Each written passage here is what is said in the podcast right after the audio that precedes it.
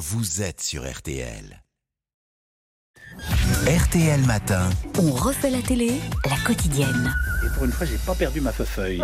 Alors, on signale sur M6 Insaisissable, une comédie attachante avec quatre magiciens cambrioleurs. Oui, Sympa, m'avez-vous dit. Mais on n'oublie pas Colanta sur C'est TF1. plus un record d'audience depuis longtemps, c'est vrai, mais les jeunes adorent encore regarder Regarde. cette 24e saison, notamment les 4-14 ans. Donc vous, Vous mon jeune. chouchou, mon chouchou reste Gilles, 31 ans, éleveur et maraîcher. Oui. Il trace son sillon à tous les sens du terme. Moi, j'adore le voir et le revoir, s'entraîner à rester le plus longtemps possible sur le poteau qu'il a planté dans son étable avec ses vaches plantées elles autour de lui. Je sais, je vous les ai déjà fait écouter deux semaines de suite, mais allez, dernière fois, je vous le jure. J'aime bien surprendre. On m'attend pas forcément sur les poteaux, mais j'y serai. Et, et, et, bouge pas le poteau. Voilà. Après, je passe plus, mais j'aime. Bon. Colanta, 21h15. TF1, je rappelle que le record de durée sur le poteau revient à Mel, 5h16 en saison 2. A contrario, Francis et François David, saison 5 et 6, ont tenu moins de 2 minutes. Moi, j'ai jamais réussi à monter dessus. donc. Bon, et ce qui est surtout l'air sympa, c'est Laissez-vous guider avec Stéphane Bern oui. et Laurent Dodge. Ça, c'est sur la 2. C'est formidable, même si l'émission est trop longue. J'adore donc ce programme. D'habitude. Deux heures, oui. J'adore ce programme restituant et une époque, ce soir la Renaissance, et les bâtiments d'alors reconstitués en images saisissantes, les châteaux s'érigeant à la vitesse d'une plaque d'huile qui se répand devant nos yeux ébahis, éberlués, émer- émerveillés.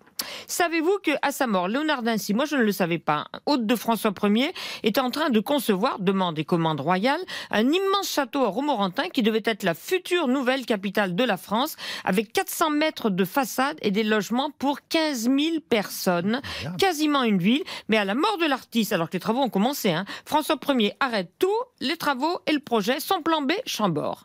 Construit sur des marécages obligeant à tout surélever de 4 mètres, même son ennemi Charles Quint est ébloui par les 420 pièces et les 282 cheminées, sauf que c'est tellement humide et insalubre que le roi n'y dormira que 50 nuits en 32 ans de règne. Mais qui dit Léonard de Vinci dit la Joconde. Moi, j'aime pas la Joconde. L'émission de Stéphane Bern et Laurent Dodge commence devant le célèbre tableau. Le binôme fixe la Madone qui, bah tiens, leur parle. Si je puis me permettre, monsieur, en tant que création emblématique de Léonard de Vinci, je vous recommande d'aller faire un petit tour dans la vallée de la Loire. Je crois reconnaître cette jolie voix. Voilà.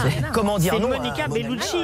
Oui, Monica. Bellucci. L'effet spécial est très réussi. Les labiales, c'est formidablement fait. Cela dit, on va moins la Joconde que Catherine de Médicis. Dix enfants, mais pas un seul survivant au moment de lui succéder. On le sait, hein, c'est la fin des Valois. Elle aussi veut son château dans le quartier des Halles, aujourd'hui disparu. Dans le Paris médiéval, c'est hyper resserré, hyper loti, donc il y a plein d'habitants. Donc pour construire cet hôtel de la Reine, Catherine de Médicis a dû exproprier des tas de gens, supprimer une rue, vider un couvent, virer des On va découvrir en vrac et entre autres pourquoi la Samaritaine s'appelle la Samaritaine. Ah. Euh, oui, c'est tout à fait biblique.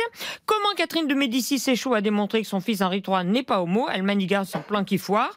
On découvre encore que la Renaissance, période de raffinement et de trouvailles, hein, route maritime, imprimerie, médecine, astronomie, astrologie, anatomie, chirurgie, eh bien, retourne à l'obscurantisme en voyant des sorcières partout.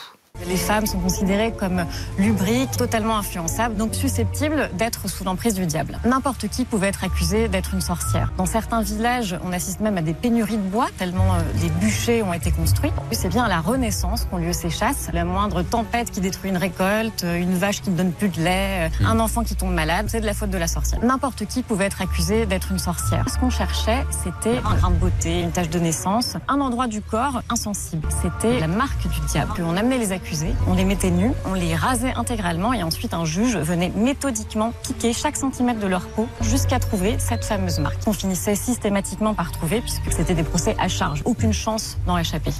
Voilà, et ça effectivement, je pensais que c'était plutôt le haut Moyen Âge que la Renaissance. L'émission est ouais. absolument passionnante. Seul bémol, deux heures, c'est long, surtout qu'il n'y a pas de publicité là, donc euh, faut Oui, bon, vraiment être attentif. Ouais, c'est magnifique, oui, mais c'est magnifique.